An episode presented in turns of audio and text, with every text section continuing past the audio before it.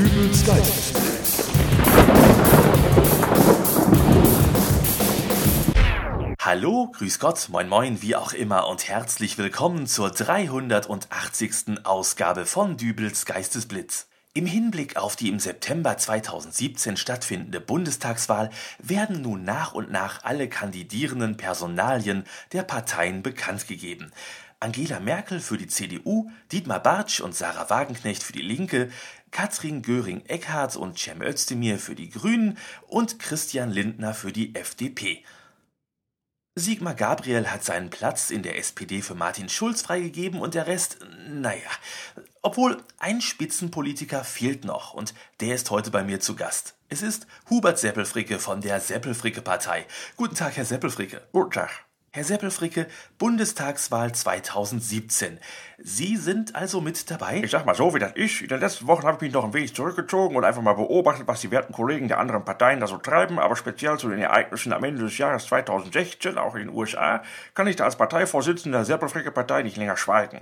Hier muss Einhalt geboten werden und da fühle ich mich voll in die Verantwortung genommen, denn so kann das nicht weitergehen. Nun, der Aufschwung der Populisten, zuletzt durch die Wahl von Donald Trump Ende letzten Jahres, hat sicherlich vielen zugesetzt. Ach, Trump, wenn ich den Namen schon höre. Trump, Trump, Trump, was hat der Mann denn groß zu bieten?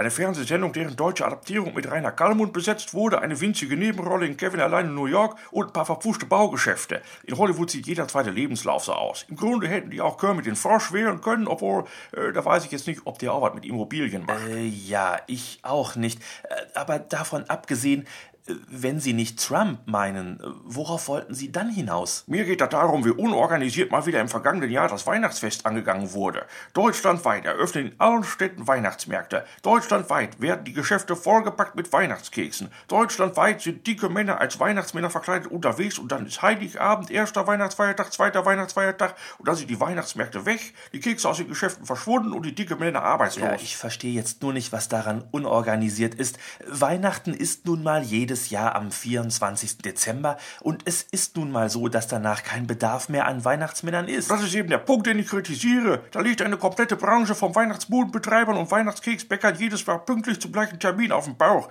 Die Arbeitslosenquote bei den dicken Männern steigen an und die Damen und Herren im Bundestag, die sehen das ähnlich wie Sie und sagen, ja, das ist nun mal so, da kann man nichts machen. Die Seppelfricke Partei sagt dazu aber nein. Das sind Zustände, die so nicht hinnehmbar sind und es wird Zeit, dass man da mal mit der Faust auf den Tisch haut und ich sage bis hier und nicht weiter. Ich traue mich fast gar nicht zu fragen. Was wäre Ihr Vorschlag zur Beseitigung dieser Misere? In meiner Position als erster Vorsitzender der Seppelfricker Partei habe ich Gespräche mit Betroffenen geführt, unter anderem in der Weihnachtszeit mit einer Dame in so einer Weihnachtsmarktbude, die da gehäkelte Socken mit irgendwelchen Elchen drauf verkauft hat. Die sitzt da Ende November bis zum 23. Dezember in dieser Bude, verkauft ihre Waren und dann ist wieder für elf Monate Schicht im Schacht. Ich bin da mal mit ihr durchgegangen, wie das aussieht, ob sie auch bereit wäre zu pendeln und sie sagt, das wäre sie. Weiterhin habe ich mit Keksfabrikanten gesprochen. Die kloppen quasi Überstunden wie verrückt, bevor Weihnachten losgeht, um eben die deutschlandweite Versorgung vom Weihnachtsgebäck zu gewährleisten. In den restlichen Monaten ist dann aber wieder kein Interesse und die Maschinen stehen still. Und was die dicken Männer angeht, die im Dezember Hochkonjunktur als Weihnachtsmann haben, die werden in den Sommermonaten diskriminiert und trauen sich kaum mit Badehose ins Freibad, weil sie von allen Seiten fiese Sprüche gedrückt bekommen. Schlimmstenfalls gehen die ja noch zu den Wake Watchers und fahren für die nächste Weihnachtssaison komplett aus. Herr Seppelfricke, bitte kommen Sie zum Punkt. Die Seppelfricke-Partei fordert eine Einteilung von Deutschland in eine größere Anzahl von Bezirken. Über die genaue Zahl wird man dann noch reden müssen, in denen abwechselnd Weihnachten gefeiert wird. Das sehe so aus, dass beispielsweise in Schleswig-Holstein am 24. Dezember Weihnachten gefeiert wird und dann die Weihnachtsbuden nach Niedersachsen umziehen, wo der Weihnachtsmarkt aufgebaut wird, die Keksregale in den Supermärkten Supermärkten dort gefüllt werden und die dicken Männer ihre Weihnachtsmäntel gar nicht aus ausziehen müssen, äh, bis dann eben am 24. Januar Heiligabend in Niedersachsen ist und der ganze Tross weiterzieht nach, äh, sagen wir mal, Hessen. Dann wäre das ganze Jahr über Weihnachten? Aus wirtschaftlicher Sicht am optimalsten. Die Weihnachtsbuden Oma kann das ganze Jahr über ihre Socken verkaufen. Die Produktionsstraßen für Weihnachtskekse sind gleichbleibend ausgelastet und bedienen eben immer nur den jeweils aktuellen Weihnachtsbezirk oder die dicken Männer. Ja, ich hab das schon verstanden. Aber wie stellen Sie sich das vor?